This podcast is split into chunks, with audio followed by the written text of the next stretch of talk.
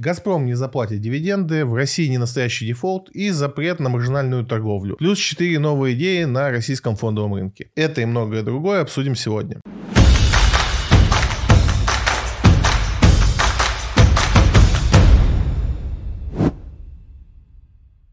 «Газпром» не выплатит дивиденды за 2021 год. Его акции уже упали на 30%. Ну что, тут помимо самого события, что «Газпром» не платит дивиденды э, за прошлый год, есть о чем поговорить. На самом деле весть очень печальная и много о чем надо здесь порассуждать и обсудить. Самое страшное в этой невыплате не то конкретно, что «Газпром» не выплатил дивиденды, хотя там все на них рассчитывали. Сейчас время такое, что многие компании отказываются от дивидендов. Но, конечно, от «Газпрома» эти выплаты ждали, потому что в принципе, прошлый год для него был хороший, и никаких оснований глобально не было для того, чтобы не выплачивать э, дивиденды за прошлый год. Второй момент, который важен для «Газпрома». «Газпром» только однажды за всю свою историю торгов на московской бирже только однажды не платил дивиденды. Это было еще 20 лет назад. «Газпром» — это такой дивидендный аристократ в российских реалиях, плюс голубая фишка, то есть одна из самых крупных компаний по капитализации. И в целом в прошлом году э, заработал ну, экстраординарные прибыли. Все ждали от него дивиденды. Его невыплата, она прежде всего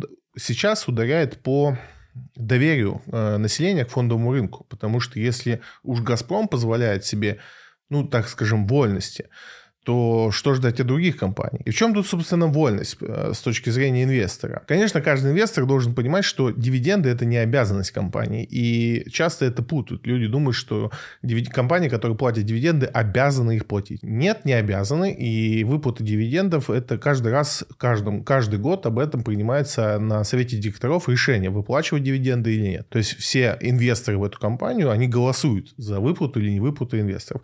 Конкретно в «Газпроме» ситуация такая, что ну, большая часть э, акций голосующих принадлежит государству. И, по сути, государство решает, будет платить «Газпром» дивиденды или нет. В том числе и самому государству. Но что произошло в этом году?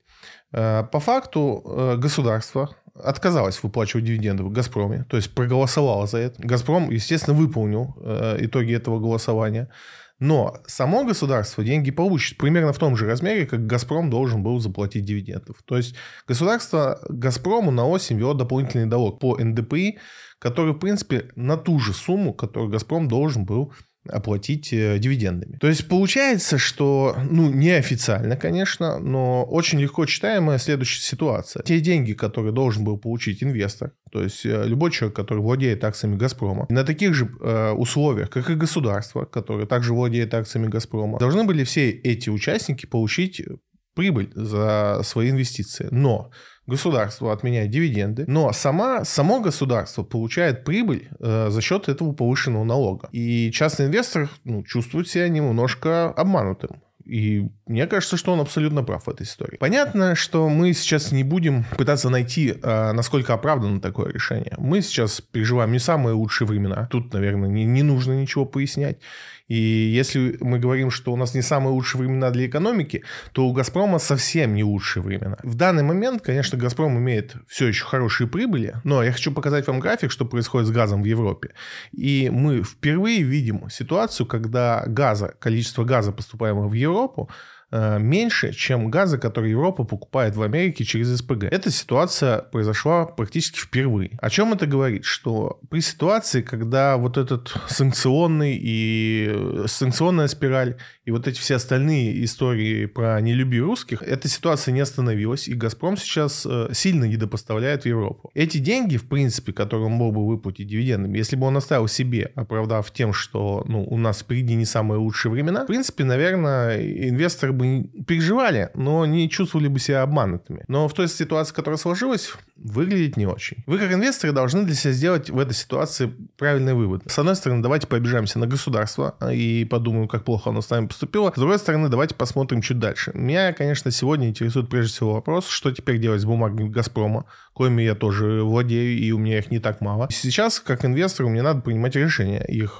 ждать на следующий год, а опять же, ну, давайте говорить откровенно. У нас э, с дивидендами уже такая ситуация произошла почему эта ситуация не произойдет в следующем году также. Да? У меня есть моя любимая компания по поводу дивидендов, это ВТБ, которая 5 лет подряд прекрасно находила способы не платить дивиденды. То есть каждый раз оправдываясь перед инвесторами все новыми и новыми какими-то историями. Можно было даже ставки делать на то, какое в этом году будет оправдание не выплатить дивиденд. Самое главное сейчас, чтобы «Газпром» вот в это не скатился. Да, наверное, большинство инвесторов в следующем году, если они выплатят э, тот дивиденд, который там сейчас накоплен за этот год, наверное, и все забудут эту историю как страшный сон, и как бы все пойдет дальше. Но если эта история продолжится, непонятно как будет. Сегодня мы конкретно видим на скрине, что люди бегут из «Газпрома», да, то есть вот эти котировки, которые вы видите, они уже э, к дивидендам не относятся, это вот уже пост, э, постэффект, то есть люди не верят «Газпрому», не верят э, дивиденды в следующий год, закрывают позиции по «Газпрому» и вкладываются в любые другие бумаги. Вот настолько доверие э, инвесторов подорвано сегодня к «Газпрому». И тут надо поговорить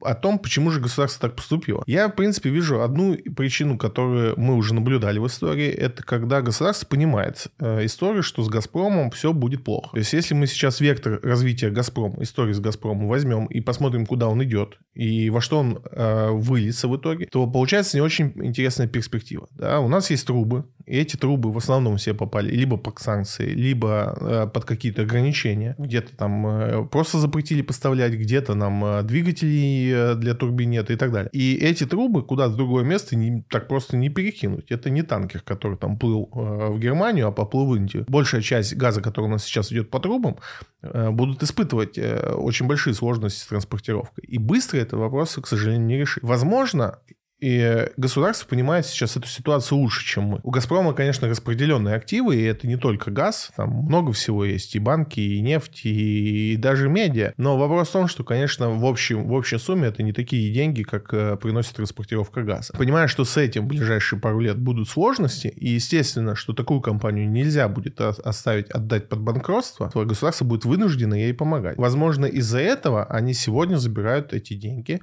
э, для того, чтобы на эти же деньги потом спасать «Газпром». Если это реальность, а другой реальности я себе слабо представляю, потому что такой отчаянный шаг сделать, э, он отчаянный, действительно. Еще неделю назад мы слышали от государства такие лозунги, как «надо повысить э, уровень доверия граждан к инвестициям в российский бизнес. Тут же мы видим, как они делают все ровно наоборот и убивают этот уровень доверия.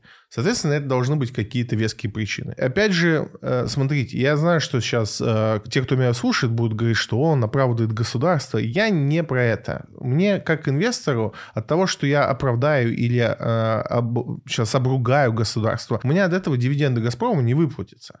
То есть, если было так, что я бы мог что-то сказать, и мне бы заплатили дивиденды «Газпрома», я сказал бы, вот поверьте, ну, я очень меркантильный в этом плане. Но, к сожалению, такого нету, мы уже имеем по факту. Дальше нам надо с вами понять, что с этим всем делать. И именно вот в этом я сейчас пытаюсь разобраться. Я не верю, что государство могло просто так пойти на такое суровое решение. Соответственно, э, единственная причина, по которой они могли на это пойти, это заранее понимание того, что компанию придется спасать. И тому есть объективные доказательства. То есть, если вот эта вся санкционная политика, которую мы сейчас видим, будет развиваться в этом же направлении еще несколько лет, «Газпром» ждут э, серьезные неприятности. Быстро перенаправить потоки газа в таком объеме, как они поставлялись через трубы, в какие-то другие направления не получится. Это не танкер, который можно перенаправить быстро. Постройка новых труб это очень долгий процесс. Те трубы, которые сегодня ведут э, в другие страны, да, там, они не такие мощные, они этот объем не заберут на себя. Из этого очень просто делается вывод, что на, ближайшие, на ближайшее время, по крайней мере для, до появления ясности, «Газпром» становится не очень интересной бумагой с точки зрения инвесторов. Не знаю, а, что делать с теми бумагами, которые у вас есть, то есть закрывать ли сейчас позицию, нужно еще время подумать, да, нужно понять все-таки, куда мы движемся, как это будет дальше, потому что, опять же, я повторюсь, что дивиденды прошлого года, опять же, они будут высокими. Это будет порядка 100 рублей, расчетными. Будут их выплачивать нет, второй вопрос. Но покупать сейчас «Газпром», мне кажется, не выглядит супер классной идеей. Тем более у нас там засияли новые какие-то звезды, Э, в виде там Роснефти, который более-менее, по крайней мере, сегодня все понятно. У Роснефти э, подтвердились э, дивиденды, и это самые крупные дивиденды за всю ее историю. У Роснефти шикарный э, объект Восток Ойл, да, который в два раза увеличивает объем добычи нефти по ней. То есть это одно из самых богатейших месторождений нефти в мире. И да, он еще не разведан полностью и выйдет на свою мощность к 30 году, но работы уже идут, и опять же по тем оценкам, которые там от Роснефти мы получаем, что Да, будут небольшие э, смещения по срокам, по поводу реализации этого проекта, но они будут не глобальны, а в рамках там 26-27 года их не будет совсем. Я думаю, что сегодня многие инвесторы будут искать лучшую идею, чем «Газпром». Хотя, опять же, вы знаете, я тоже очень сильно верю в «Газпром», в его дивиденды, но я думаю, что такой отчаянный шаг не может быть просто так. Надеюсь, я ошибаюсь в своих оценках, и это просто какой-то временный феномен, который произошел, и что у «Газпрома» будет все прекрасно и хорошо, но объективно не очень понятно, как это все сложится. Будем надеяться на чудо, либо какое-то появление информации, которую мы пока не знаем. Цены на уголь в Азии достигли исторических рекордов. Ну, собственно, продолжая вот эти все истории с газом, э, надо понимать, что сейчас все по цепочке полетит. В чем проблема?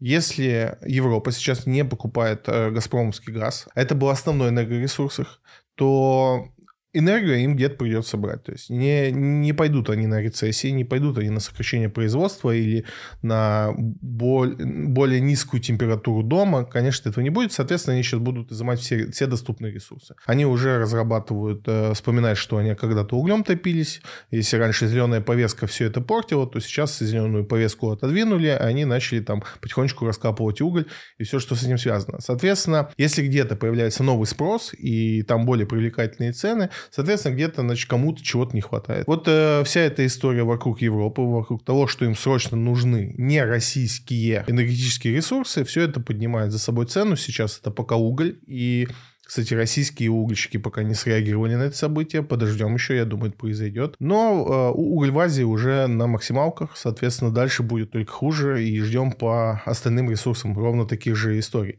То есть не будет дешевого газа, не будет дешевой нефти, это уже очевидно. А нам-то от этого хорошо, что э, поднимается цена на вот эти все уголь, газ и так далее? Нам хорошо, что она поднимается, э, но плохо почему, из, ну, из-за причин, почему она поднимается. То есть, если бы это просто мировой спрос рос, потому что мы больше производим, мы классно живем, и, и вот мы можем себе позволить, ну да. Но сейчас эта цена поднимается из-за того, что есть сбой логистики, какие-то страны принципиально отказываются покупать у нас, мы из-за этого там продаем другие страны со скидкой, либо с более длинной логистикой и так далее и тому подобное. Нам в итоге никак. Ну, то есть, типа, вот эта цена, она сокращает там тот объем экспорта. Ну, то есть, мы стали меньше экспортировать, но из-за того, что цена высокая, мы по деньгам то же самое имеем. Но все равно имеем же эти деньги как-то. Имеем, но в долгосрочной перспективе это плохо. Угу. Акционеры Роснефти утвердили рекордные дивиденды за 2021 год. Роснефть радует, э, несколько компаний все-таки радуют нас дивидендами. Роснефть рекордно платит, это порядка 20, 22 рубля на бумагу. Роснефть вообще супер любопытная бумага, мы ее набирали Э, в прошлом году еще, и у нее есть две идеи основные вокруг нее крутятся. Первая идея, она сейчас, конечно, уже ушла в дебытие. Первые проблемы, которые у нас с, газ... с Северным потоком 2 возникли, это то, что там некая монополия, только Газпром, значит, по нему э, газ гонит, а это ненормально для Германии, там есть законодательство, короче, там устраивали цирк с конями. Так вот, а вот в период вот этих осложнений был разговор о том, что Роснефти разрешат тоже гнать газ по трубе э, в ту же Германию для того, чтобы вот эту антимонопольную историю э, убрать. А у нас, э, многие почему-то не знают, но у нас «Газпром» монополист на поставке газа через трубу. Только он через трубу может гонять. И, соответственно, была вот такая идея, что Роснефти тоже разрешат через трубу Э, экспортировать газ. И, собственно, мы ждали этого, ну, потом случились события понятные, теперь наш газ по трубе вообще никому не нужен, поэтому эта идея отметается. Ну и вторая идея, я уже отчасти затрагиваю, это Восток Ойл, одно из крупнейших месторождений нефти. Да, там тоже все происходит сейчас не гладко, какие-то компании уходят, отказываются, продают свои доли, кто-то не уходит, кто-то не поставляет какое-то важное и нужное оборудование, но в итоге это все равно очень крупный проект. И более того, достоверно известно, что Роснефть будет продавать долю в этом проекте. И опять же, до февральских событий мы э, пристально наблюдали за тем, кто ее купит, китайцы или индусы. Индии это было тоже очень интересно, и уже несколько встреч, несколько раундов переговоров прошло, и даже небольшие доли продавались, там 5-7%. Но в итоге все это заморозилось по известным причинам. Заморозилось сейчас сейчас понятно, что это через какое-то время к этому всему вернуться, и Роснефть, опять же, вернется к вопросу о продаже доли в этом огромном проекте, что, соответственно, будет ну, значительно увеличивать капитализацию Роснефти. Понаблюдайте за бумагой, если раньше э, не думали о ней хорошо, вот видите, она как, как хорошо поддержала инвесторов, выплачивая рекордные дивиденды.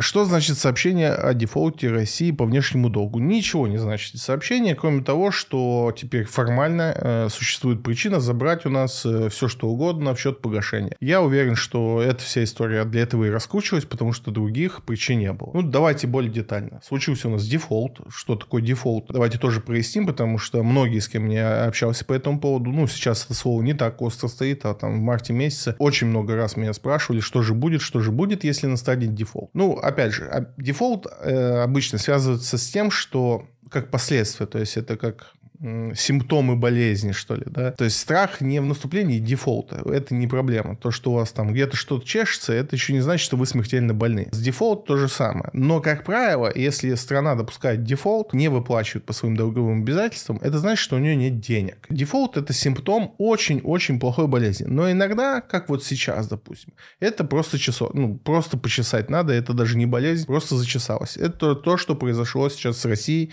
и дефолтом. Россия готова расплачиваться по своим долгам. Но Запад мало того, что создавал всевозможные препятствия для того, чтобы мы технически не смогли заплатить за это. Мы обошли все эти варианты. Теперь они просто не хотят брать наши деньги и э, говорят, что мы им не заплатили. Очень странная история. В реальности я, ну, я в 90-х помню такие истории, да, когда мы только вот бандиты уже закончились и чуть-чуть начали законы появляться. У нас была такая, ну, распространенное мошенничество, когда людям давали в долг денег там на месяц и без процентов, а со следующего месяца начинались огромные проценты. Со следующего месяца человек, который эти деньги занимал, начинал прятаться, чтобы ему просто не могли отдать. Там включался так называемый счетчик, и человек хотел отдать денег, но не мог. Он не мог просто найти того человека, у которого занял. А занимал он под залог квартиры. И вот э, ждали, пока эта сумма там по документам накопится, Э, до такого состояния, что потом приходили просто какой-то момент в суд и отжимали квартиры. Так делали мошенники у нас 20 лет назад. Сегодня это делают э, весь мир. У нас даже из-за этого э, ввели такую историю с возвратом долга, да, что если вы хотите вернуть деньги и не можете найти того человека, кто вам занимал, вы можете пойти к нотариусу, отдать ему эти деньги, написать по этому поводу там пару бумажек, и по суду вы будете считаться исполненным свои обязательства по долгу. Из- из-за мошенничества нам пришлось выдумывать вот такую схему. Ну вот, видимо, из-за мошенничества со стороны теперь американских партнеров мы будем вынуждены тоже выдумать какие-то такие схемы, потому что, ну, они просто не взяли наши деньги и объявили нам дефолт. Дефолт, по сути, все, что дает сейчас э, американцам, европейцам, это узаконенное отжатие всех наших там, активов, зданий, труб, я не знаю просто, что им там надо, но если там есть что-то, что принадлежит нам, там в Европе и в Америке, а, они теперь а, фактически могут э, на сумму там этих долгов забрать. И, конечно, это не потому, что у нас нет денег. Денег э, у нас достаточно много, боль, даже не считая тех денег, которые они у нас заморозили и не отдают их нам. Ну, то есть э, европейцы этого добивались планомерно, они делали все для этого, мы за этим наблюдали. Не пристально, но все-таки присматривали за этой историей. Вот они этого добились. Теперь начинается следующая история сериала. Посмотрим, зачем они это делали. Потому что пока очевидность, ну, очевидных результатов нету, да, там от того, что э, никто в мире не захочет покупать наш госдолг, ну, это фигня. Все прекрасно понимают, что произошло, и инвесторы не, ну, не тупые, не глупые люди, они все, все это понимают. Их вот этот технический условный дефолт, он никого не напугал. И сейчас там э, российский долг не покупается по другим причинам. У нас там недостаточно неустойчивая валюта. В принципе, на рубль нападает там с разных сторон, и непонятно потом, как эти рубли менять. То есть, ну вот э, технический дефолт, который там допустила Россия, он точно никак не уменьшит там, э, или, ну, как не, не изменит отношение инвесторов мировых э, к инвестициям в Россию. А вот невыплаты дивидендов Газпрома, вот это как раз подорвет. Получается, что в э, дефолте нет ничего плохого, кроме того, что они там, ну, заберут посольство какое-то, ну, здание какое-то заберут. Типа того, да. Да, ну, отлично, пусть забирают. Забирайте, забирайте. Конкретно в этом дефолте нет ничего плохого. Банк России продолжает снимать ранее введенные валютные ограничения. Ну что ж, рубль по-прежнему очень сильный. Э, на неделе он стоил 50, сегодня он стоит там 55, ну его колбасит. Видимо, все-таки мы включили, начинаем на форсирования событий ставить какие-то меры по нормализации э, доллара и рубля. А напомню, что нормальным значением, по мнению э, Центробанка, по мнению профильных комитетов, это все-таки 70-80 рублей. И пока мы как-то очень лайтово все это делали, то есть, э, но ситуация ухудшается, доллар э, слабеет, соответственно, с рублем надо что-то делать. То есть Центробанк снижает практически все ограничения. Теперь вы можете по миллиону выводить за границу. Непонятно, почему не отменяются, не отменяется запрет на покупку налич... наличными гражданами, который у нас еще действует до 1 сентября. Возможно, в ближайшее время будет тоже отменен. Сегодня, по судя по рынку, да, там, потому что доллар вырос там на 7%, скорее всего, мы начали покупать юани, как одна из форм укрепления доллара. В общем, мне кажется, Центробанк начал прям значительно усиливать свои направления э, в укрепление доллара,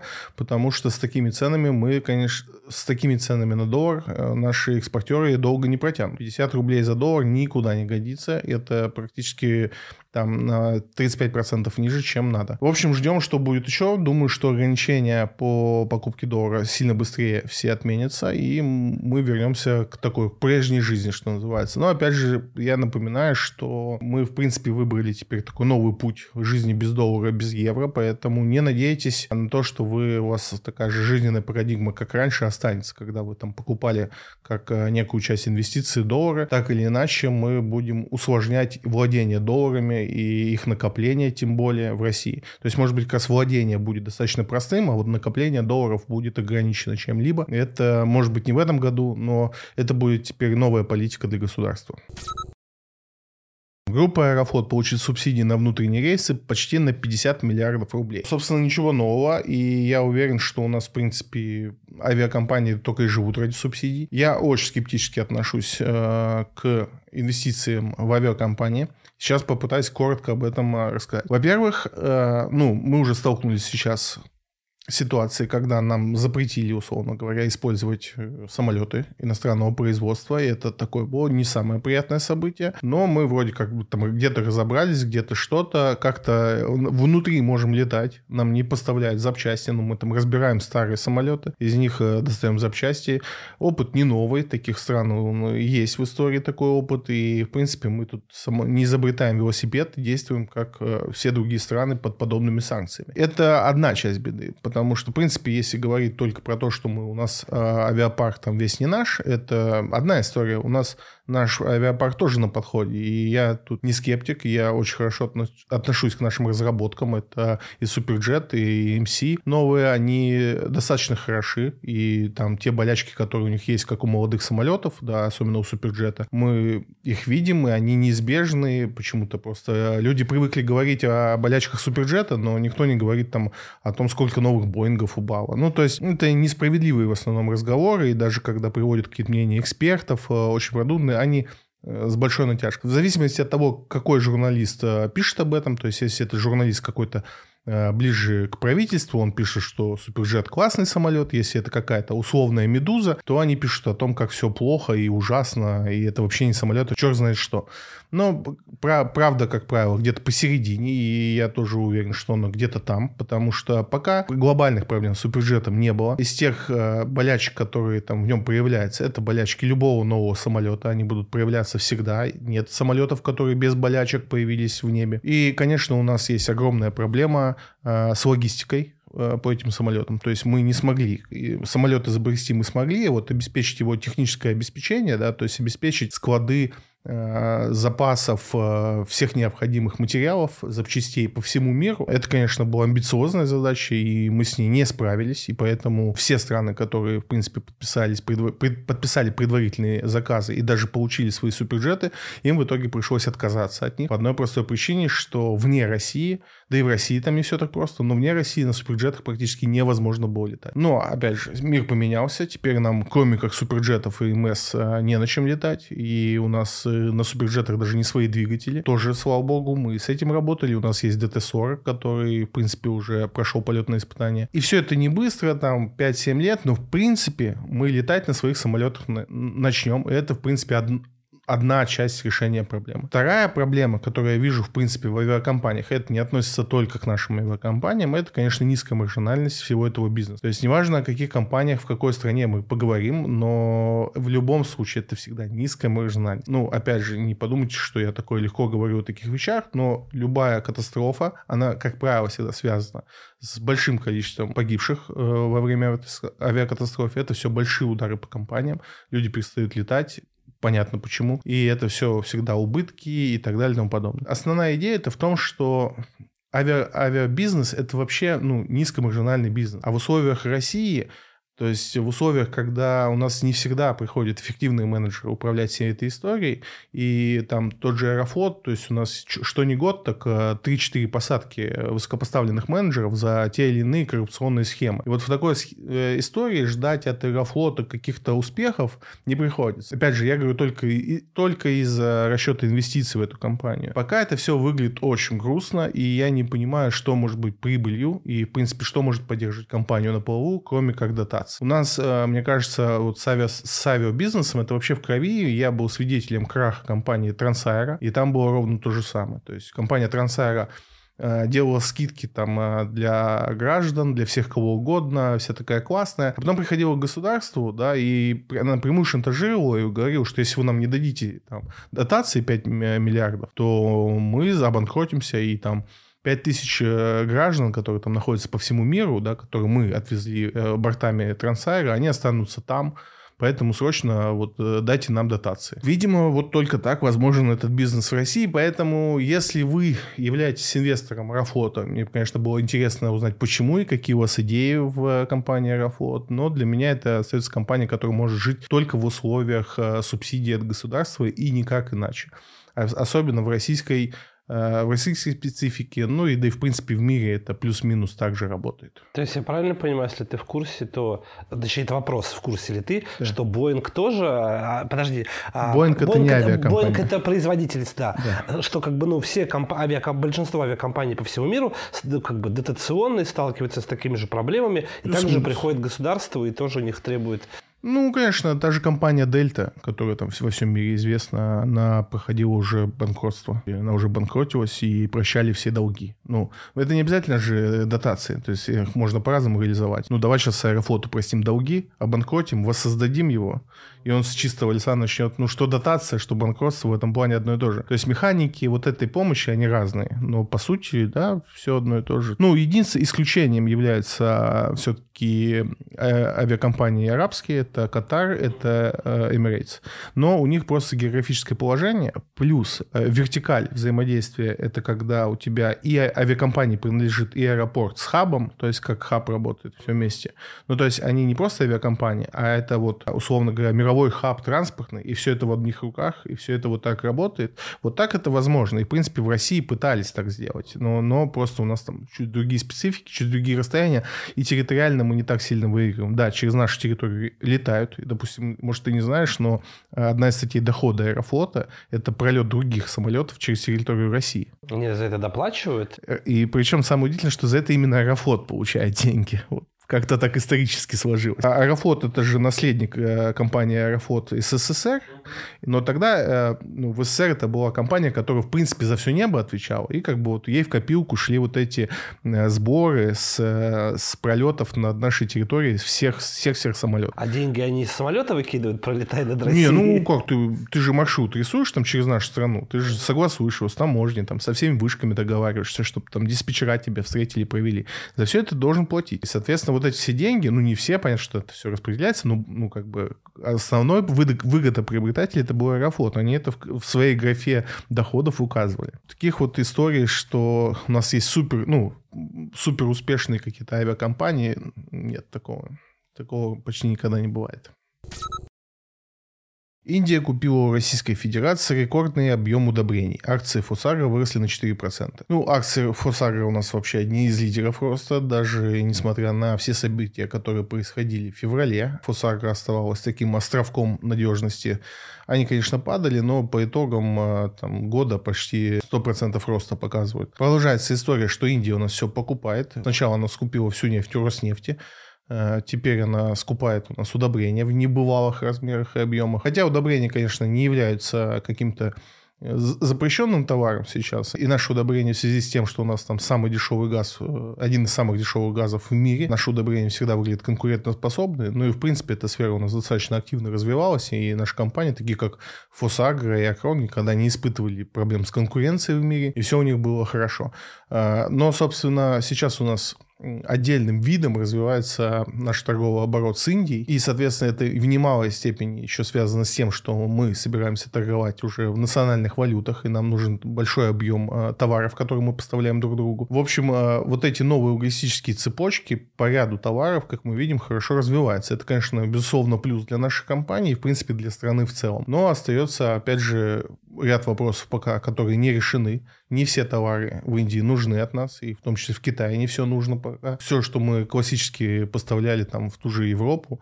И, и второй момент, что и, и удобрения сейчас в Индию мы продаем с условной скидкой, не по тем ценам, которые продавали мы в Европу. Но, опять же, это связано с развитостью экономик. То есть, э, классически всем интересен рынок Европы, рынок Америки, потому что там за одни и те же товары готовы платить больше, чем э, в других частях света. В любом случае хорошо, что вот эти вот э, измененные логистические пути, они развиваются не только в сфере какого-то одного товара, как то нефти, да, но вот уже мы видим, что и удобрения сильно набрали обороты. Посмотрим, что будет дальше. Запрет на импорт золота. Наше золото попало по санкции, и саммит G7 э, решил запретить э, покупки золота российского, вновь произведенного, старыми можно будет торговать. По факту это формализация то есть наше золото уже, в принципе, с февраля никто не покупал в Европе, а у нас основные рынки это по золоту, в принципе, были Англия. Теперь, конечно, в Англию ничего не поступает. Что это будет значить? Давайте попробуем э, подумать. По золоту было мало рассуждений, больше мы переживали за газ и нефть, а вот за золото как-то не особо думали. Э, ситуация следующая. Во-первых, э, мало кто знает, но золото, оно как товар, где-то 50 на 50 распределяется по покупателям. То есть 50% добываемого в мире золота уходит э, в том или ином виде в инвестиционные какие-то истории. То есть это ну, как правило, государства создают резервные фонды своем, в основе которого золото. И, в принципе, люди используют э, в той или иной форме инвестиций. Вторая половина золота, она уходит на украшения да, разнообразного. И совсем маленькая доля, там меньше 1%, это сложные технические товары, где используется золото в разной радиоэлектронике. Теперь, соответственно, наш традиционный рынок Великобритании не будет покупать у нас золото, но есть э, менее традиционные рынки для нас. Вся та же Индия, Э, все тот же Китай, который, в принципе, не думаю, что будет сильно против покупать наше золото, еще с каким-то определенным дисконтом. Опять же, наше государство всегда с радостью покупает золото в любых объемах. Э, с дисконтом к цене 15% э, наше государство готово покупать у всех золото в любом объеме. Но, опять же, ситуация такая, что сейчас на золото цены не самые лучшие. И, с одной стороны, многие ожидают, что оно будет э, расти в цене как раз на вот этих санкциях, вводимых в Россию. Но я бы такую ставку не делал. Э, не факт, что золото сейчас будет в цене по одной простой причине. Инвестиционная ценность золота, она достаточно не определена. Да? То есть у нас как-то классически золото относилось э, к такому инструменту, как к некому островку безопасности в сложные времена. Да? То есть, когда в мире начинались какие-то сложные события, золото, как правило, росло в цене. Вот можете посмотреть, где сейчас цена золота, хотя в мире полный бардак и рецессия. По идее, золото должно расти. С начала этого века инвесторы выбрали для себя криптовалюту, как некий островок надежности, но и криптовалюта тоже сейчас всем известно, где находится. Ситуация такая, что золото уже давно не выполняет ту роль, на которую все надеялись, то есть э, роль вот этого хеджа, защитного актива, который в случае каких-то проблем и неопределений будет расти в цене, тем самым там ваши инвестиционные портфели цели удерживать в каких-то нужных значениях. Повторюсь, э, оно давно не исполняет этих функций. Поэтому сейчас надежды на золото в инвестиционном плане я бы не ставил такую ставку. И если уж говорить откровенно, то за последние 20 лет у нас есть более надежные, более изученные активы, которые реагируют на все известные события более правильно, чем, правильнее, чем золото, предсказуемее, чем золото, наверное, так будет лучше сказать. Ну и говоря о золотодобытчиках, да, у нас есть там три основных. Это Полюс, это Полиметалл, это Петропавловск, и с ними тоже тут не, не все так хорошо. У Петропавловска совсем плохо дела, а, он попадает прям в самые неприятные ситуации. Если вы владеете его акциями, вам нужно будет принять сложное решение, не по Петропавловску, потому что там очень много рисков, и даже сейчас не буду сильно затрагивать эту историю. Полиметалл, у него есть большой пакет э, по добыче серебра, ему будет чуть полегче, и Полюс, наверное, самый большой наш э, золотодобытчик, и у него самая низкая цена добычи. Но, опять же, надо понимать, что откуда будет спрос. То есть, если цена на золото вырастет, и, условно говоря, там даже по нынешним ценам э, полис может продавать там с дисконтом 15% государству, то он становится интереснее. Но цена идет вниз, поэтому сейчас, э, честно говоря, поискать что-то в золотодобытчиках интересное мне сложно найти. Я не понимаю, почему сейчас вырастет спрос на золото в каких-то масштабах, в которых вот радикально изменит игру, потому что с начала года золотодобытчики страдают там от 30 до 50 процентов, по-разному, но ситуация ну, у ситуации нет какой-то хорошей перспективы. Ну и, в принципе, многие, я часто вижу такие советы, как вместо золота покупать золотодобытчиков с одной и той же идеей. Тоже, как мне кажется, идея так себе, потому что, ну, опять же, вернемся к Петропавловску, да, там, при всем том, что он добывает золото, у самой компании сейчас очень плохо дела идут, и это как раз тот момент, когда золото было бы поинтереснее все-таки. Ну, а сам непосредственно запрет на импорт, я не думаю, что он как меняет э, класс, ну, принципиально меняет правила игры что, который относится к нашим золотодобытчикам, я не верю, что тот объем золота, хотя он большой, тот, который мы добываем в мировой рынок, что он что-то там изменит. И те объемы, которые закупает Индия и Китай, они, в принципе, нас спасут, если это, надо, если это будет необходимо. Центральный банк предложил запретить брокерам давать плечо для торговли неопытным инвесторам. Ну, плечо зло, это мой лозунг по жизни, много об этом уже говорили и будем говорить. Я всячески поддерживаю инициативу Центрального банка, что для торговли с плечами человеку нужно пройти какое-то время, приобрести какой-то опыт, потому что далеко не все, и я очень редко встречаю людей, которые понимают торговлю с плечами и всю опасность э, такого, такой, такого вида деятельности.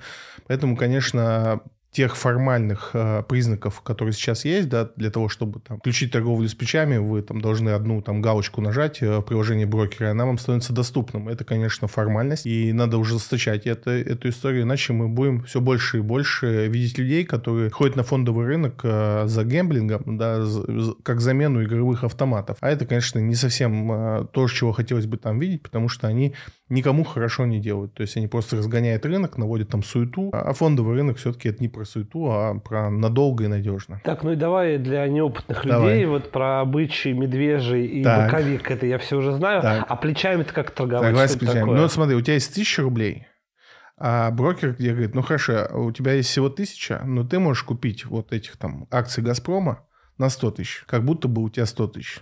Он как бы кредит тебе дает. И, соответственно, если прибыль будет, ты, ну, как бы ты получишь всю прибыль, как будто у тебя было 100 тысяч. Но если будет убыток, то и убыток у тебя будет такой, как будто у тебя было 100 тысяч, а не тысяча. А, классно, мне такая система не нравится. Часто инвес... Э, начинающие инвесторы этого не до конца понимают, как это все работает. И, в принципе, я сейчас не хочу сильно глубоко объяснять это, потому что у людей сложится впечатление, что они что-то поняли про это. И они скажут, а, так это же объяснил, там все нормально. Это очень сложный инструмент. Не в плане понимания, понять его легко, а вот э, понять на уровне человека риски, которые ты испытываешь в этот момент, достаточно сложно. А если показать математически, то они безумны. Чем выше плечо, то есть чем больше тебе дают кредит э, по отношению к тем деньгам, которые ты имеешь, или, а тебе еще всегда не всегда обязан ты иметь деньги, тебе дают кредит под твои акции. То есть есть какие-то другие акции куплены, но тебе под кредит под эти акции дает плечо. А потом ты теряешь и э, и свои акции, и все, что ты даже можешь в минус уходить. Ты становишься инвалидом, ну, без, инвалидом? отсутствия плеча. Ну, Можно, конечно, наверное, так сказать. Ничего хорошего этого нету, и этот инструмент сложнее, чем кажется. То есть он звучит достаточно просто, ну, типа, я взял акции в кредит, но э, риски непропорционально сложно считать, потому что ты вот, ну, условно говоря, понимаешь, у тебя есть 1000 долларов, условно говоря, курс доллара вырос на 5%, хорошо, упал, плохо. Ну, ты вот эту логику очень легко понимаешь. А когда у тебя к этой тысяче есть плечо там x10, и у тебя уже не тысяча, а 100 тысяч, ты вот тут вот это движение очень плохо понимаешь, потому что курс вырос на 5 рублей, для тебя это вот такая сумма и так далее и тому подобное. Плюс э, само по себе это явление, как и любой другой кредит, он платный. Каждый раз, когда ты берешь его, каждые сутки ты за это платишь. Даже в выходные, когда биржа не работает, ты все равно за это платишь.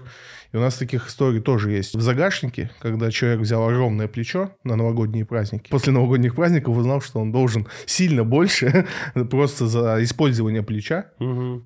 чем он потенциально мог заработать. Поэтому, говорю, там очень много тонкостей, просто ну, людей надо от этого ограничивать. А те, кто занимается профессионально этим, они ну, сами разберутся, и угу. как бы, это уже их проблема. Биржи США закрыли первое полугодие худшими результатами за более чем полвека. Ну, это продолжение истории о том, что все будет плохо. Ну, я, конечно, не фанат таких рассуждений, но, к сожалению, такая новостная повестка. У нас нет ничего потенциально хорошего на какой-то краткосрочной перспективе. Статья, собственно, рассказывает про размеры потери. Это там индекс э, Dow Jones с начала года потерял 15, S&P 500 потерял 20, NASDAQ потерял 30%. Не катастрофические пока цифры, но проблема это всех этих цифр в том, что нету островка надежды. То есть впереди не видится, почему эти цифры как бы станут лучше. И, в принципе, и в статье говорится о том, что все будет только хуже. Это, опять же, к разговору о том, что везде все плохо, и будет становиться, скорее всего, хуже, и к этому надо готовиться. Это весь разговор, почему я об этом так часто говорю, это не разговор к тому, что, смотрите, у них плохо или у нас плохо, и всем, все, всем будет плохо или всем будет хорошо. Вы, как инвестор, должны обладать такой информацией, чтобы э, поменять свою стратегию, скорректировать ее. Либо, второй момент, иногда есть стратегии, которых не надо ничего менять, что бы ни происходило на рынке. Но тогда вы должны знать о том, что происходит, для того, чтобы не паниковать. Потому что зачастую, конечно, люди паникуют, когда видят большие минусы в своих портфелях. И особенно мы видели в марте всех этих людей, да, когда люди смотрели там на минус 40 по портфелю, а которые пришли там два года назад, в там постпандемийное время, когда ты любую бумагу купил, и она через месяц у тебя там плюс 20%. И все решили, что они теперь инвесторы. Ну, там все просто. Покупаешь, и она растет. Вот такой вот был бизнес. А теперь минус 40 по портфелю, да. И для многих это было, там, ну, люди не выдерживали это испытание и просто говорили, там, все, все ваши инвестиции это казино, и все, я пошел. Но, конечно, ну, и даже если людей предупреждать о том, что так бывает, и я лично многим с людьми разговаривал до всех этих событий говорил, что рынок иногда падает до 40-50%, и это то, что он уже делал в истории, это не что-то новое. Я не говорю, что возможно какие-то события не бывало, нет.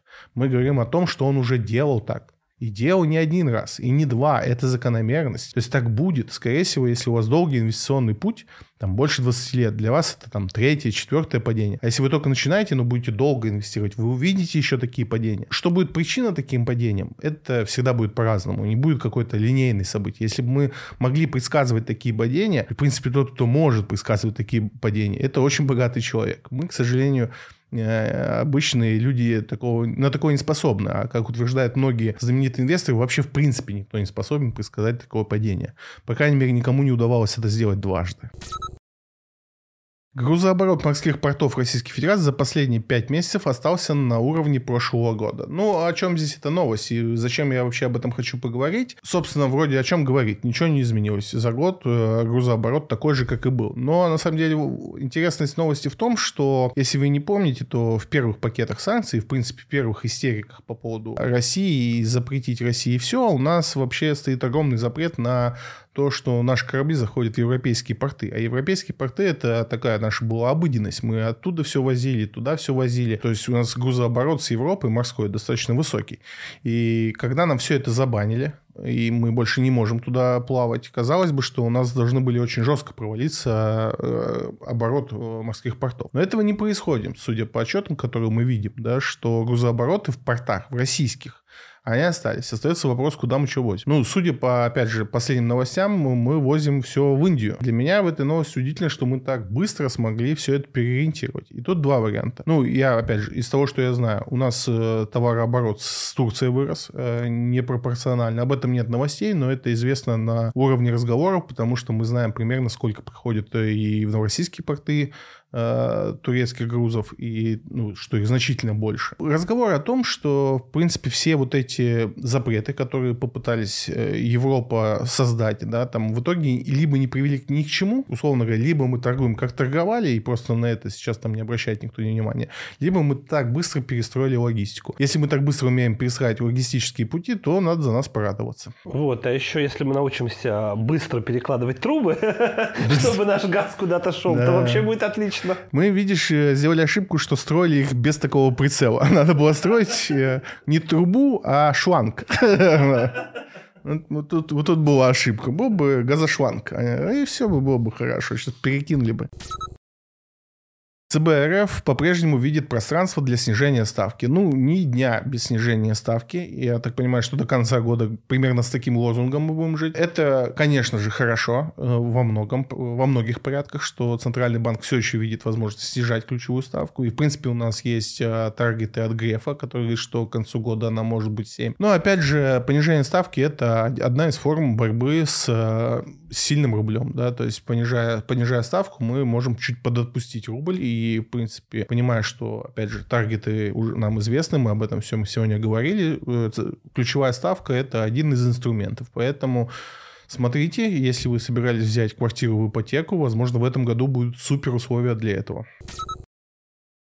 Путин подписал закон, легализирующий параллельный импорт в России. Ну, что нам тут интересно, что Озон уже объявил, что начал возить технику по параллельному импорту, и это для нас, э, как инвесторов, важно, потому что до этого объявил об этом Связной, но акций Связного у нас точно нет, он их не, не продает, а вот Озон – это э, штука, за которой мы следим. Параллельный импорт, если коротко, да, там все вот эти бренды, которые от нас ушли, теперь э, официально могут возиться гражданами каким образом, каким угодно. И граждане, которые которые будут торговать этими товарами, э, не будут э, преследоваться по закону. Вот если коротко, в чем смысл. То есть, если, условно говоря, как это происходит в обычной жизни. Если вы возьмете, привезете вещи компании Adidas, купите там где-то, привезете в России, будете продавать, к вам придет э, проверяющий орган скажет, нельзя продавать, у вас должна быть специальное разрешение от компании там которую вы приобрели. В параллельном импорте это все разрешено. То есть э, следующим этапом э, наше профильное министерство составит список очередной э, тех брендов или тех товаров, которые разрешены к параллельному импорту, и любой желающий может их ввозить, не испытывая ответственности перед правообладателем на эти товары. Но я правильно понимаю, что вот все грустили в прошлом выпуске или позапрошлом по поводу хода Кока-Колы. Да. Кока-Колы в списке параллельного импорта нету. Ну, я не смотрел список, но возможно. По- по-моему, ее нет. То есть еще а, государство как-то регулирует а, параллельный импорт и говорит, что вот условно вот а, Samsung телефон и Apple вы можете привезти, да. а Coca-Cola не возите, да? Да. да. Ага. То есть это какой-то такой недопараллельный импорт. Ну, у нас, смотри, у нас же есть еще такой понятие, как таможенный союз, и в рамках таможенного союза товары могут перемещаться. И, допустим, та же Coca-Cola из Казахстана может спокойно продаваться в России, и на это не нужно дополнительное разрешение. Угу. там... Но правильно я понимаю, что эта вся эта ситуация с параллельным импортом немножко нас возвращает в 90-е годы, сумки, челноки. Да нет, нет, нет. Ну, это же, вот, ну, условно говоря, это будут возить КАМАЗами, никто там челноками. Это скорее к Евросети нас возвращает когда Чичваркин возил вагоны э, левых телефонов, но он их возил по другим причинам, он не хотел налоги платить, но он их возил нелегально. Вот. Теперь вот эти эшелоны телефонов, они легально заезжают, То только налоги платят. Клетчатые сумки превращаются в КАМАЗы. Да, конечно. Именно клетчатые сумки как раз и были, когда это было запрещено, но на это закрывали глаза. И ты как бы вагоном не мог завести, потому что тебя спросят, а где разрешение, ну, чей это товар там. Везли в клетчатых сумках, потому что, ну, челноков вроде как не трогали, ну, и все понимали, что ну, товары нужны в стране, ну, как-то их надо завозить. А если у нас там, ну, законодательство не позволяет это делать, ну, давайте не смотреть вот, что везут это. Сейчас всем говорят, вот это везите пароходом, самолетом, чем хотите. Можно. А, то еще такой вопрос. И продавать нам это будут? То есть... Да. Э... Там единственный вопрос гарантии. Вот тут, тут начинает сложности. Uh-huh. Но опять же, что такое гарантия? Гарантия это то, что, ну, там, условно говоря, продавец тебе говорит, что в течение года, в случае проблем с твоим а, там, телефоном или с какой-то другой сложной техникой, я тебе ее бесплатно починю. Он может эти гарантийные обязательства просто взять на себя. То есть обычно их берет изготовитель на себя, да, если там товар поменялся, там, ну, там, Samsung поломался, то ты когда в мастерскую по гарантии приносишь, они тебе ремонтируют, а дальше звонят за Samsung и говорят, вот мы отремонтировали, заплатить нам за ремонт 5000. И Samsung им платит. То теперь Samsung им платить не будет, и они это будут там своими силами оплачивать. Угу. Ну, если захотят. Они могут сказать, что вот гарантии на этот телефон там нет. Торговля алмазами из России резко снизилась к концу мая. Ну, тут история в том, что Алроса попала у нас э, под раздачу, и сейчас прям решили оторваться на их алмазах. Ситуация в том, что, ну, давайте так, не, не, некий экскурс в ситуации. У нас э, существуют две э, публичные компании, которые занимаются алмазами. Это компания Beers и компания Алроса. Они контролируют практически 80% всей добычи в мире. Соответственно, остальные 20% делят между собой маленькие там всякие руднички, ну и компании поменьше, и так далее. Но основной весь, э, весь, э, весь объем алмазов контролируют две компании. Соответственно, есть еще такая доля алмазов, которая называется кровавые алмазы, возможно, вы слышали о таких. Это алмазы, которые добываются нелегально, в основном на территории Африки. И, соответственно, весь мир в какой-то момент понял, что, ну, прям совсем э, плохих условиях добываются они. Ну, и там даже не, дело не в условиях, а, а что там за каждый алмаз порядком по 100 человек умирает, решили как-то бороться с этой ситуацией. Начали маркировать алмазы, чтобы понимать, что вот этот конкретно алмаз, да, там э, можно просмотреть всю его историю, посмотреть, как он добывался, и что он точно вот с, не с нелегальных рудников. Такая система в алмазной индустрии существует.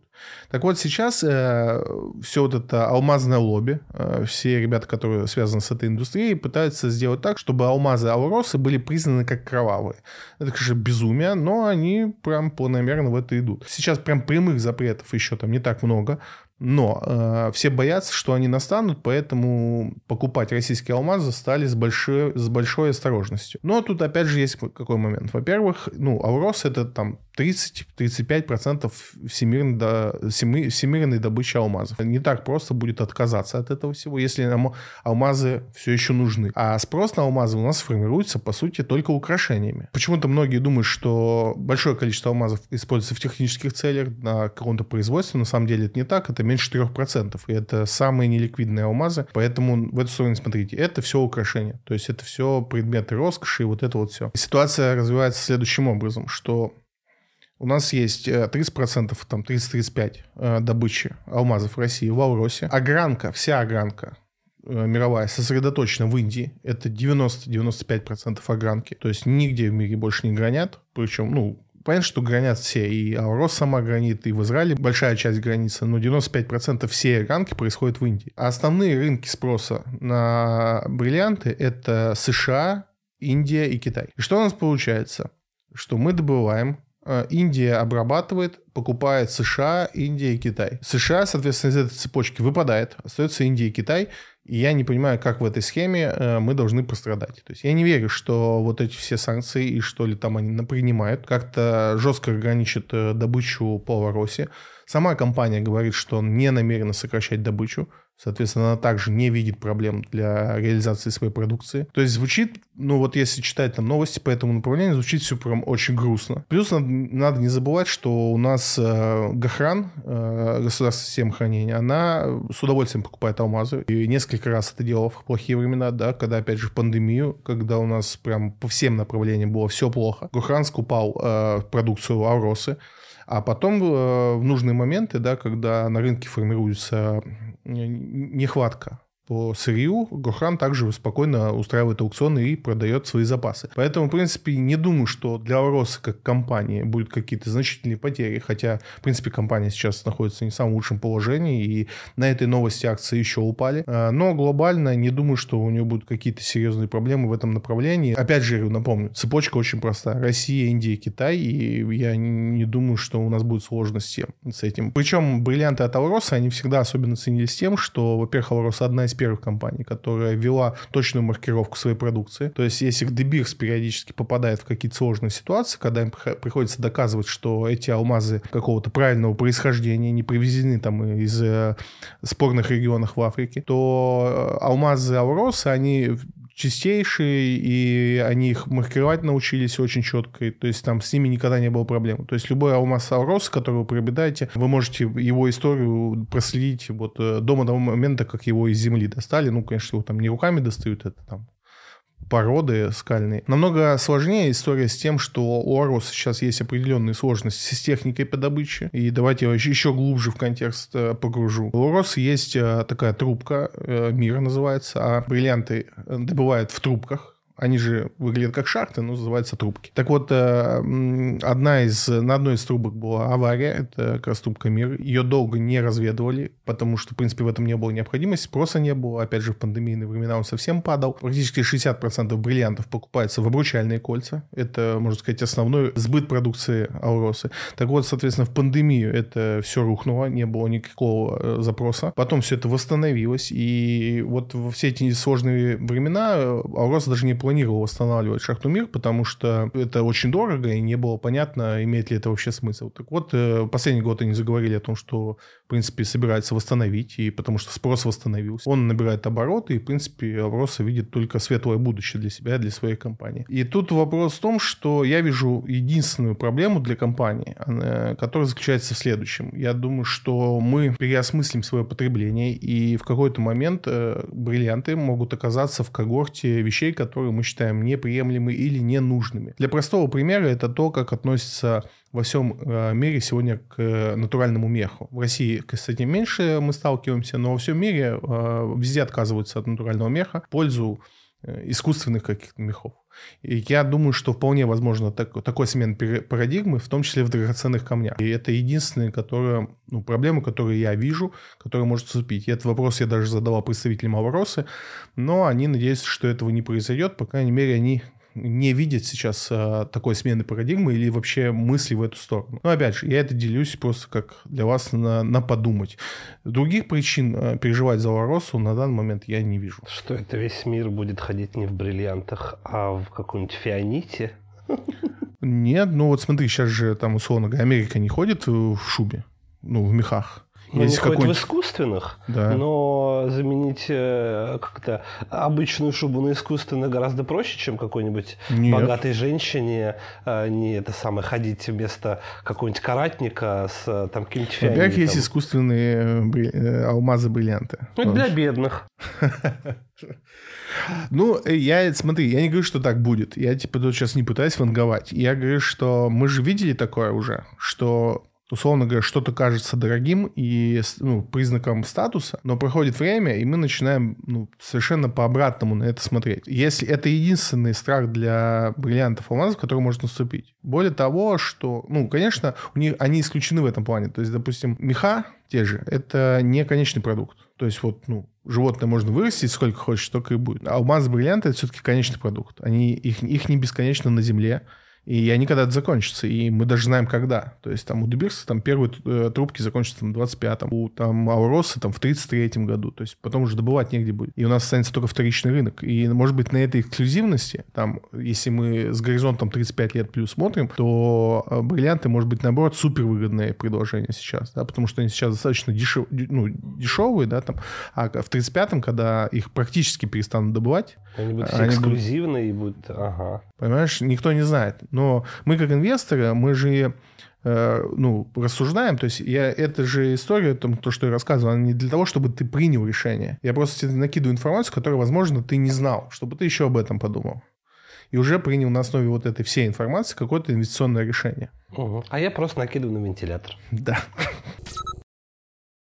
Петербуржцы массово вкладывают деньги с депозитов в покупку квартир. Ну, о чем речь? Мы уже говорили и думали о том, куда же деньги, которые были положены на трехмесячные депозиты под 22%. Очевидно, там триллионы, мы это знаем по отчетам банков, что граждане на 22%, на 22% ставку с удовольствием отнесли деньги в банк. Начинается такой этап, когда эти вклады начинают закрываться. И все в ожиданиях того, куда же все эти триллионы пойдут. У меня была мысль, то, что большая часть из этих денег пойдет на фондовый рынок, э, но, опять же, мы видим определенные шаги, о которых мы сегодня уже и так много говорили, не буду повторять, которые немного подрывают доверие граждан фондовому рынку на данный момент, вот конкретно сейчас. И вот как раз выходит новость, что большая часть этих вкладов идет в недвижку. Опять же, мы говорили в прошлом выпуске о том, что недвижки, недвижка это та сейчас сфера, которую государство активно поддерживает. И, соответственно, если туда еще сейчас пойдут деньги граждан, то есть граждане не видят проблемы с недвижимостью сейчас, не видят э, переоценку недвижимости, и их не пугают те цены, которые на рынке существуют, как бы они это подтверждают тем, что активно скупают сейчас недвижимость. Соответственно, мы можем предполагать, что все будет сильно быстрее у застройщиков, да, то есть если мы говорили, что вот эта поддержка государством, она поможет застройщикам в том числе и э, сильно повлияет на котировки их акций, с другой стороны им помогают граждане, которые перекладывают деньги из депозитов э, в недвижимость. Интересная ситуация, будем за ней наблюдать. Это все новости, которые я хотел обсудить. Еще у нас есть четыре новые инвест-идеи на российский фондовый рынок и отвечу на пару ваших вопросов. Первая идея от Freedom Finance, это Сбербанк, и они предлагают взять 37% за год. По Сбербанку идея выглядит достаточно просто. Э, у Сбербанка все хорошо. У нас сейчас нету да, там, э, прямых подтверждений этому, потому что отчетность компании сейчас не предоставляют э, ввиду понятных событий, что называется, не покажем врагу наше реальное финансовое состояние. Тут как бы в этом большой проблемы я не вижу. Э, вопрос в том, что осенью, скорее всего, отчетность мы увидим, и увидим там все очень, все супер хорошо. Сбербанк тоже не платил дивиденды, но в отличие от Газпрома у Сбербанка есть э, более понятные нам, инвесторам, э, на то причины, потому что ему обрезали часть бизнеса достаточно большую, плюс ему обрезали достаточно жестко его планы. Сбербанк это давно уже просто не просто банк, у него много разных интересов и в облачных технологиях, и свои э, машины с автопилотом они делали, и свои приложения, и вот эти все направления сейчас по, по факту им пришлось подрезать из-за всех санкций, под которые они попали, потому что они сейчас ничего не могут. И вот в этой ситуации Сбербанк принял решение не платить э, дивиденды и, по сути, сказал, что этих средств хватит для того, чтобы закрыть все дыры по всем направлениям. И, в принципе, осенью можно сказать, что Сбербанк э, начнет с нуля. А опять же, ну, Сбербанк не стал хуже как банк. Да, он там теперь у него заблочен SWIFT, но если мы говорим о бизнесе, который сосредоточен на территории России, то это по-прежнему банк номер один. И у него по-прежнему потенциально достаточно широкий пласт э, направлений, куда он может развиваться. Возможно, их надо будет пересматривать. Ну и, в принципе, ни, ни у кого давно нет сомнений, что Герман Греф прекрасный руководитель. По крайней мере, обратного мы за ним не замечали. Собственно, Freedom Finance э, говорит, что вся вот эта история приведет к 37% роста в течение года. Я думаю, думаю, что это будет даже больше, потому что после событий, опять же, с «Газпромом» Сбербанк остается, наверное, последней э, бумагой, в которой российский инвестор верит и, по крайней мере, доверяет этой бумаге. Поэтому я уверен, что на данный момент многие предпочтут из «Газпрома» переложиться в Сбербанк, и мы увидим больше, чем 37% за год. Еще одна идея. На Новотек 26% в год нам предлагают заработать. Опять же, мы немного обсуждали Новотек, и в этой идее много разумного. Новотеку сильно легче э, перераспределить э, поставки. У нее есть много интересных э, проектов в Арктике, которые сейчас попадают под частичные санкции, и даже были проблемы с поставками некоторого оборудования. Но по утверждениям самого Новотека планы не меняются у него, и просто немножко смещаются по времени. Достаточно незначительно, поэтому да, Новотек прекрасная идея. Я думаю, опять же, что из-за понятных событий у Новотека появится нов, много новых инвесторов, которые хотят инвестировать в газ, но не хотят инвестировать больше в Газпром. Третья идея – это идея по застройщику самолета. Компания ЛМС, инвестиционная компания, предлагает там 45% за год. Основная идея заключается на супер прекрасном отчете самолета и, естественно, на том, что государство активно поддерживает э, застройщик. Не могу не согласиться. Опять же, самолет – это та компания, которую я слабо понимаю. Э, все ее росты я мог объяснить только постфактум. Я уже говорил, высказывался по этому поводу. Не буду по этой идее много спорить, потому что, в принципе, считаю себя по конкретной компании не очень компетентным. И последняя идея – это компания Фосагра. Финам нам предлагает 26% в год на ней. Ну, опять же, мы сегодня немножко говорили про Фосагра, и, в принципе, можно только продолжить эту мысль. Фосагра э, – безумно эффективная компания. Это не только заслуга менеджмента компании, но и цен на газ внутренних. У нас сегодня цена на газ там в десятки раз меньше, чем она на мировом рынке. Но опять же, я не хочу преуменьшить заслуги менеджмента. В 99% случаев супер эффективные люди, которые понимают, что они делают, и достаточно конкретные, без каких-либо виляний и все. Фосагра тоже платят дивиденды и даже, может быть, заплатят двойные в этом году. Казалось бы, чем не заплатить, все у них, в принципе, хорошо. Строят себе новые порты и никаких проблем с отгрузкой не испытывают.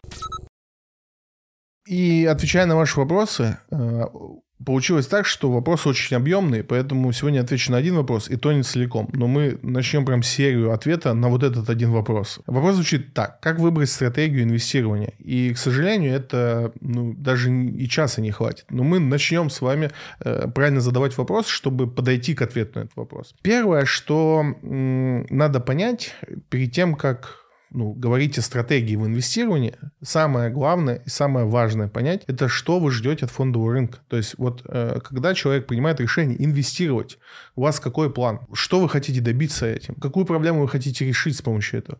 То есть вы не можете просто инвестировать как процесс. Вы же даже в кафе ходите с целью там ну, поесть, увидеться с друзьями, что-то еще. У вас должна быть цель. С инвестициями то же самое.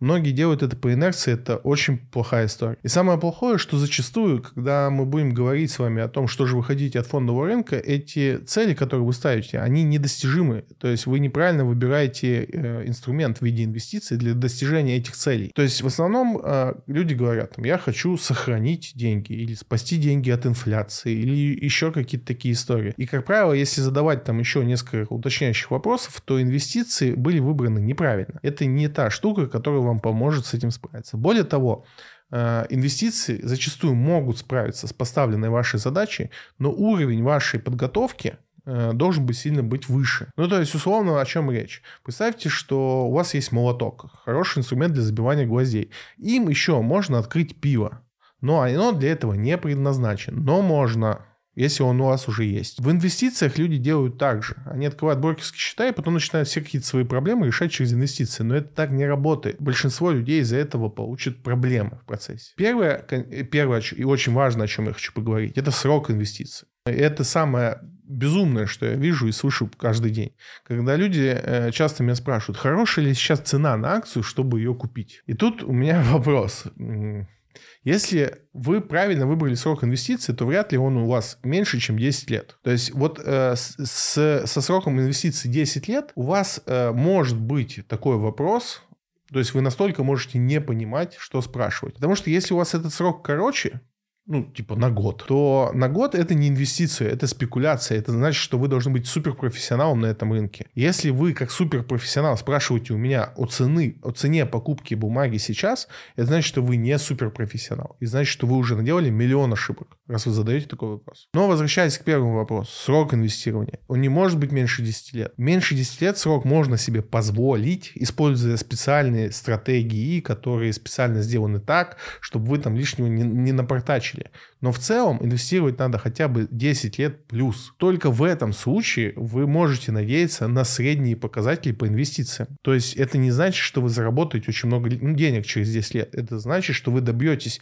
того от рынка, что рынок может предоставить. А это самое страшное, что не все понимают, что рынок может предоставить. У всех э, слишком завышенные ожидания. И давайте вернемся к реальностям. Вы, будучи э, не профессиональным игроком на рынке, на фондовом рынке, то есть если вы не отдаете рынку там, 10 э, часов в дней, 5 дней в неделю, не ходите на него как на работу, не тратите все свое время, не свободное, а рабочее время на рынок, вы не сможете получить на этом рынке больше 7-9% в год в долларах. Ну, может быть, конкретно ты сможешь, но вообще в мире это мало кому удается. Этих людей единицы, и это исключение, а не правило. Это не потому, что они знают суперстратегию, это в виде исключений. Людей, которые выигрывают в лотерее, значительно больше, чем людей, которые от рынка получают 10 лет подряд там 15% в год. Это нереальные суммы, что бы вам ни говорили. Когда вы видите рекламу брокерского фондового рынка, который рассказывает вам, что если бы вы купили Apple в 2003 году, то сейчас бы у вас было в 2020 году вот столько. Нет. Если бы вы в 2003 купили Apple, скорее всего, в 2005 вы бы его продали, потому что ну, рыночная ситуация выглядела так. А вы не Ванга. Потому что если бы вы были Ванга, вы бы не смотрели и не слушали этот подкаст, а покупали то, что вам там привиделось. Поэтому еще раз, вернитесь к реальности. Ни один человек в мире на сегодняшний день, и э, этому есть много доказательств, было много споров и пари по этому поводу, не может делать на протяжении 10 лет больше там, 7-9% э, в долларах э, доходности. И вот на эту сумму вы можете рассчитывать. Мы вы, конечно, как э, инвестор, который покупает и выбирает акции, скорее всего, получите другую сумму. И у нас есть исследование на этот счет. Goldman Sachs ведет статистику с 99 года, то есть больше 20 лет, о том, какой процент э, доходности имеет средний инвестор. И эта цифра 2%. То есть в среднем вы зарабатываете, и вы будете зарабатывать 2% в год. Это то, на что вы можете надеяться при горизонте инвести... инвестирования 5, 7, 10 лет. И, соответственно, вот эта цифра, на которую вы должны опираться – когда вы идете на фондовый рынок. И когда вам какие-то знакомые рассказывают, что они там сделали 30% за год, Так бывает.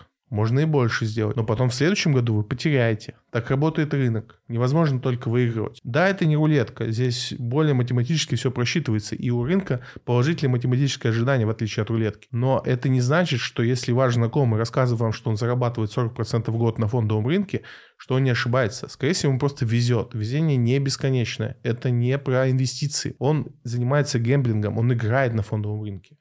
А инвестиции это другое. Инвестиции это гарантированные деньги – в обозначенный период. То есть вы не хотели бы, наверное, э, рискнуть своими пенсионными накоплениями. И, ну, может быть, конечно, кто-то хотел, но обычно так не делают. И вы хотите на пенсии получать пенсию.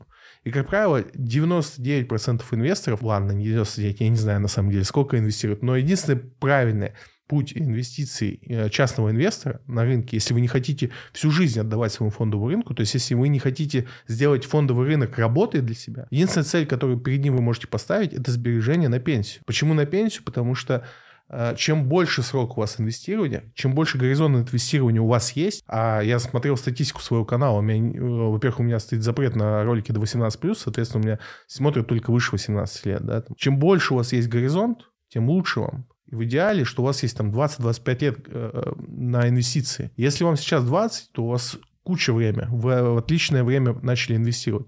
А вот если вам 40, то у вас ну, сильно меньше времени. А если вам 50, 60, 70, то, ну, возможно, инвестиции не то, что не для вас, но для вас подход к инвестициям будет другой. У вас уже нет времени на то, чтобы покупать акции. Ваш путь – это облигации – самые из возможных надежных.